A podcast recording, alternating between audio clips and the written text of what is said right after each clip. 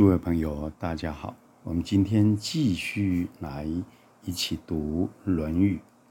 今天播讲《论语·学而篇》第十章。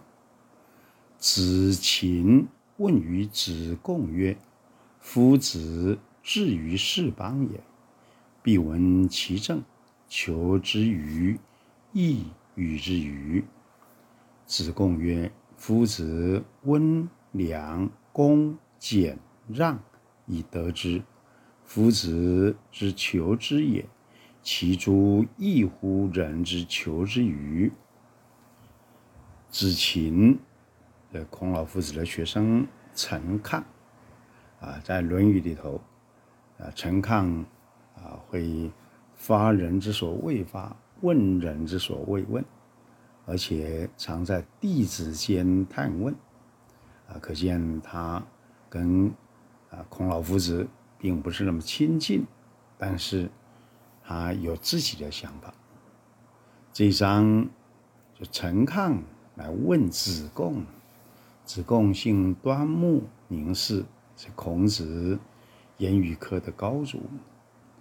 子禽问子贡说：“夫子至于是邦也。”我们老师每到这个诸侯之邦啊，因为当时周朝很多诸侯国嘛，在周游列国，到不同的诸侯之邦里，必闻其政。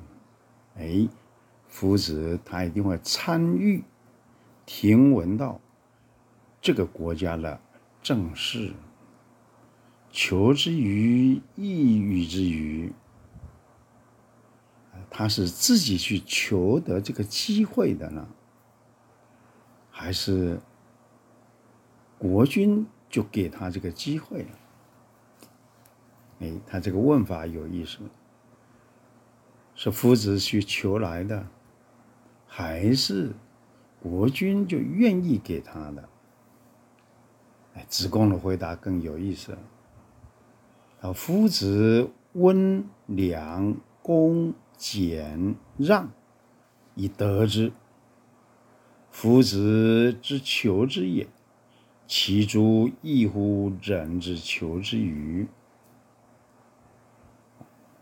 他说：“我们夫子，他温良恭俭让啊，温厚温润良。”善良、正直、恭啊，非常谨慎、庄重、俭、简约、节制、让啊，谦怀相让。就夫子有这五种德性：温厚、良善、恭敬、节制、礼让。正因这个五个德性所实现出来的，所以他就获得了这个机会。这夫子是获得这个机会。有人说夫子是求来的，我告诉你，如果这也是一种求，夫子是求之也。啊。如果说夫子这是求来的，其诸异乎人之求之与？那他啊这样的方式，跟一般人所说的求是不一样的。他是以他的人格风度，是以他的生命之风范，啊，真正引生了。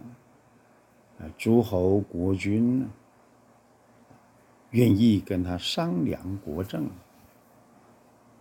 啊，这有意思啊。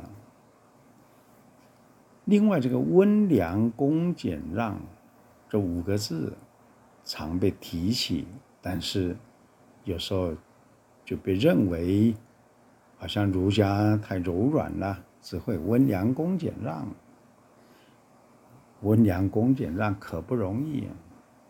你想，温厚温润人是如何良善的、正直、恭敬、庄重、简约、节制、谦怀、礼让。哎，这是一个人格风范出现了，就是如此。温良恭俭让这五者，只能充分体现君子。这回到自身，啊，真正能够做内省，能够内省而充实而有光辉。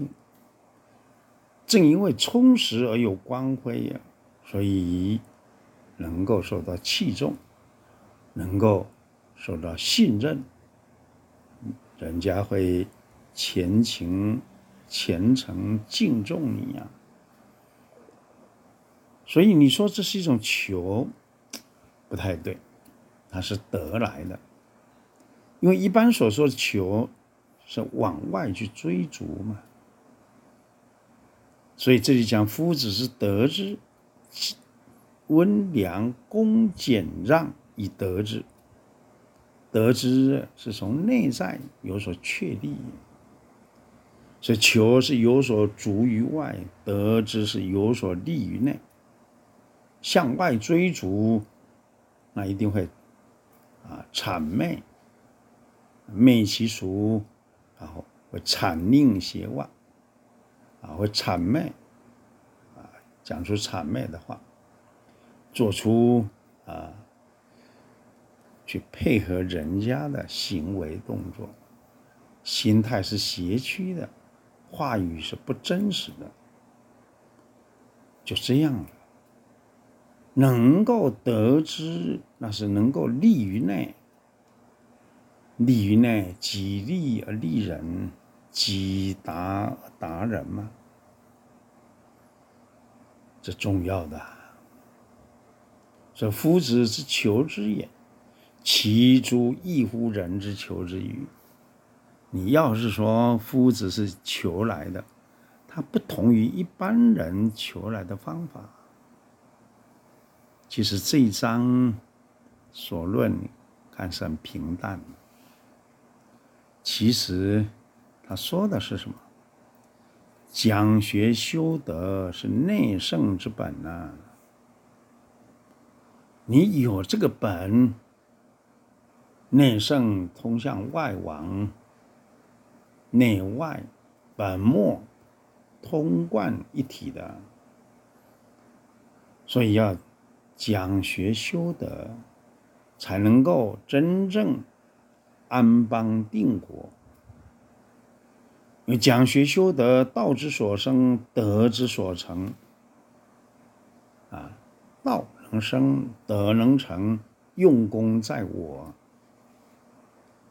政治的实践施行，这权力就在上头啊。权力在上头，那取予在别人呢。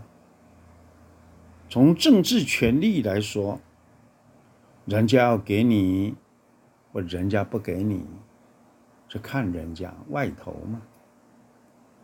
但是你这个道之所生，德之所成，那在你啊。居于道，至于道，居于德。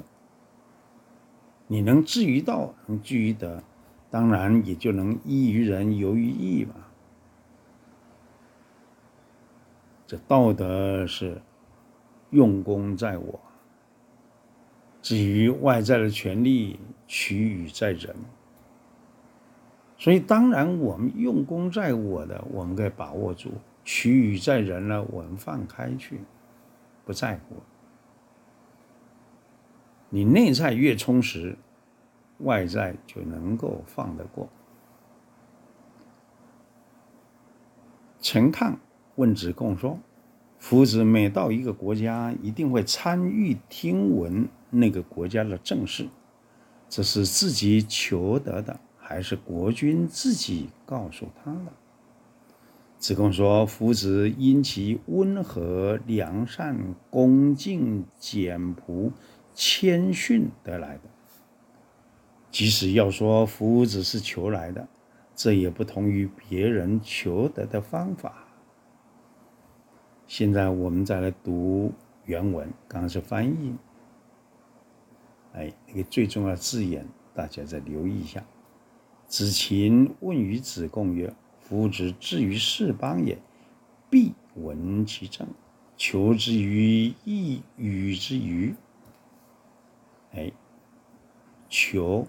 于子贡曰：“夫子温良恭俭让，以得之。得之，求之与之得之，这三个不同啊。夫子之求之也，其足异乎人之求之与？子禽问于子贡问。”夫子既于是邦也，必闻其政，求之以义，与之与？子贡曰：夫子温良恭俭让，以得之。夫子之求之也，其足异乎人之求之与？好的，我们今天播讲。十二篇第十章，温良恭俭让，求之与之得之。啊，播讲到这个地方，夫子是得之也。好，明天我们再继续播讲第十一章，感恩。